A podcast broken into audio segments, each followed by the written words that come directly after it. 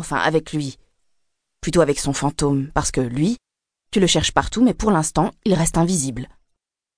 Ayant compris de qui parlait François, Johanna éclata de rire et caressa la grande main de son ami. Tu parles d'un rival. Tu es jaloux de Hugues de Semur, père abbé de l'abbaye de Cluny, mort en 1109. Et je te rappelle quand même que c'est grâce à toi que ma vie est centrée sur lui. Oui, eh bien, si j'avais su qu'il t'accaparerait autant.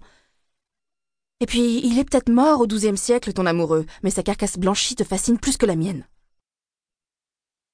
Je tiens à préciser que je ne suis à Cluny que depuis deux ans, répondit Johanna.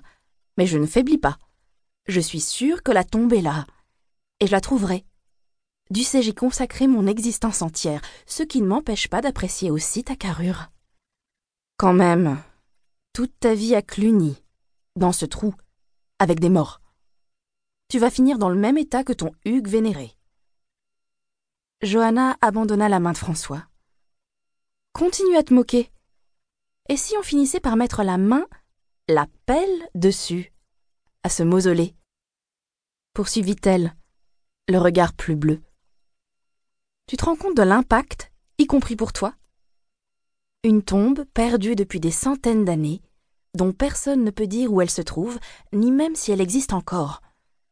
La tombe de l'abbé qui dirigeait le monastère au moment de son apogée. Autant dire un roi. Un Toutankhamon médiéval. Tu imagines les trésors que doit receler sa sépulture? Sa découverte pourrait nous apprendre tellement de choses sur cette période. Ça y est. Maintenant elle se prend pour Howard Carter dans la vallée des rois, et elle rêve à la gloire.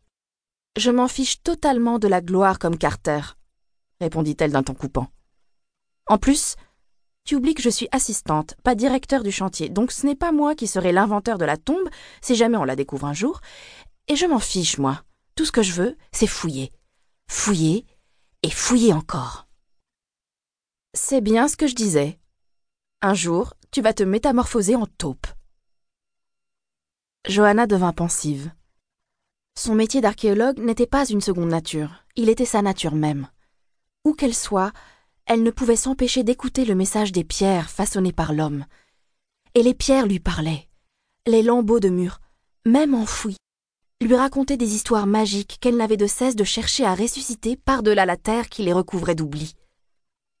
François souffrait de son choix de vie, où la priorité n'était pas les relations affectives avec les vivants, mais bien l'amour pour les choses mortes. François, dit-elle en lui embrassant les doigts, la taupe te promet de s'occuper de toi, au moins ce week-end, de te caresser avec un petit pinceau comme une pierre romane, et d'éviter les coups de pioche. Il se pencha et tenta de l'embrasser, détournant les yeux de l'autoroute. Hé, attention s'écria-t-elle. Il retrouva sa place en maugréant. Johanna rit et regarda le paysage. Ils arrivaient aux alentours de Caen. Au fait, François, qu'as-tu inventé pour ce week-end? Je n'ai rien inventé, dit-il sèchement, car mentir à Marianne me répugne. Je lui expliquai que j'avais un futur chantier à voir, un dossier sensible et compliqué, que je devais rencontrer l'administrateur des monuments historiques, et nonobstant ta présence, c'est la vérité. Johanna enleva ses petites lunettes et en mordilla l'une des branches avec une moue soupçonneuse. Monument historique. Qu'est-ce que tu racontes? Au même moment, François laissa Caen sur sa droite ainsi que l'autoroute, s'engagea sur une nationale en direction de Saint-Lô, ville qu'il délaissa également pour poursuivre vers le sud-ouest. Ce n'est donc pas la Normandie, conclut Johanna. La Bretagne? Monument historique. Saint-Malo? François lui fit son plus beau sourire. Une surprise est une surprise. Tu ne sauras rien avant qu'on soit arrivé. Bon, eh bien puisque c'est comme ça, je dors. Le mineur de fond qui n'a pas pris de vacances se repose pour être en forme tout à l'heure. J'accélère. Elle se renfrogna dans son siège en fermant les yeux. Elle se demandait quelle pouvait être leur destination. Elle était froissée du fait que François conjugue encore travail et plaisir, mais elle savait que cet arrangement avec sa culpabilité était le seul moyen pour qu'ils continuent à se voir. Soudain, elle se sentit très lasse. Elle aurait peut-être dû partir en vacances après tout, de vraies vacances. Il lui restait tellement de jours de congé à prendre. Mais ses amis n'étaient pas disponibles et partir seule ne l'amusait pas. Et puis la tombe, qu'elle devinait mais qui se dérobait à toutes ses investigations. Si elle s'était trompée, si elle était ailleurs. Ça y est, elle repensait encore à son travail. Non, pas ce week-end.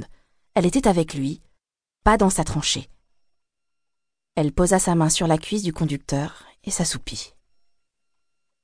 François dégageait une intelligence et une tendresse qui l'avaient fasciné dès leur première rencontre, deux ans auparavant, dans un trou boueux de Cluny. François était normalien, agrégé d'histoire, énarque et sous-directeur de l'archéologie au ministère de la Culture.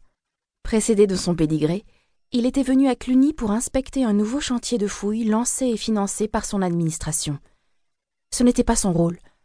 Le sien, qui suscitait convoitise et pression, consistait notamment à prendre la décision, au nom du ministre et dans un bureau parisien, d'autoriser ou de refuser l'ouverture de chantiers archéologiques sur des sites d'intérêt national. Il appréciait pourtant les escapades au milieu des vieilles pierres, et il privilégiait le dialogue avec les hommes de terrain. Ce jour-là, il déambulait, seul, dans les pauvres vestiges du monastère bourguignon. Paul, le directeur du chantier, était absent et c'était Johanna qui avait bondi hors de la cavité, avec ses confrères, pour accueillir l'éminent représentant de l'État. Elle se souvint combien il l'avait impressionné par sa haute stature, son costume impeccable et sa fonction officielle. Honteuse de ses habits crottés, timide, elle se tenait face à lui, ressemblant plus à un ouvrier du métro qu'à l'archéologue médiéviste qu'elle était. Mais il lui avait tendu une main ferme et douce, en la fixant de son regard d'ambre, franc et amène. Elle s'était détendue et tandis qu'elle lui faisait les honneurs du chantier, ils avaient longuement parlé de sa passion absolue, du sel de sa vie, l'art roman, qui enthousiasmait également le haut fonctionnaire. Pourtant François avait mis plus d'un an pour conquérir Johanna. Cette résistance était moins due à la jeune femme, qui avait immédiatement été attirée par lui, qu'à lui-même. Malgré son charme, il n'était pas un séducteur, encore moins un prédateur, et il était terrorisé à l'idée de bouleverser sa situation matrimoniale. Il ne s'agissait pas de morale bourgeoise, mais d'un amour profond et sincère pour sa femme, qu'il refusait de faire souffrir. Loin de décourager Johanna, cet attachement l'avait au contraire rassurée, à cette époque, elle se remettait mal d'une aventure mouvementée avec un autre archéologue, et elle aspirait dorénavant à une relation apaisée avec un homme. Si partager cet homme avec une autre femme était le prix à payer pour un amour pacifié qui n'empiéterait pas sur le sens de sa vie, son travail, elle l'acceptait. Peu à peu, avec patience et tact, elle avait réussi à convaincre François que malgré ses sentiments pour lui, jamais elle ne mettrait en danger son mariage. Depuis dix mois, ils étaient amants, se voyant dans le plus grand secret. Johanna vivait harmonieusement les lois du triangle amoureux, l'intermittence de sa relation avec François lui permettant de continuer à se consacrer à ses fouilles, ce qui était le plus important. Lorsqu'elle ouvrit les yeux, elle aperçut un panneau et soudain pâlit. Elle se hâta de chausser ses lunettes pour vérifier. C'était bien ça. Elle n'avait pas rêvé. Ah, te revoilà s'exclama François. On y est presque. Bien dormi? Johanna resta muette. Livide, elle s'efforçait de cacher son trouble, puis son angoisse. Alors, la sieste t'a coupé la langue? demanda-t-il. Tu as vu les panneaux, tu as compris où nous allons maintenant? Johanna n'avait que trop bien compris. Les doigts crispés sur ses jambes, elle fixa un point imaginaire sur le pare-brise, incapable de prononcer un son. Ça ne va pas? S'inquiéta François en se tournant vers elle. Tu es malade? Comme tu es pâle. Mais. Parle-moi. Je. Ce n'est rien, se força-t-elle à articuler. Le.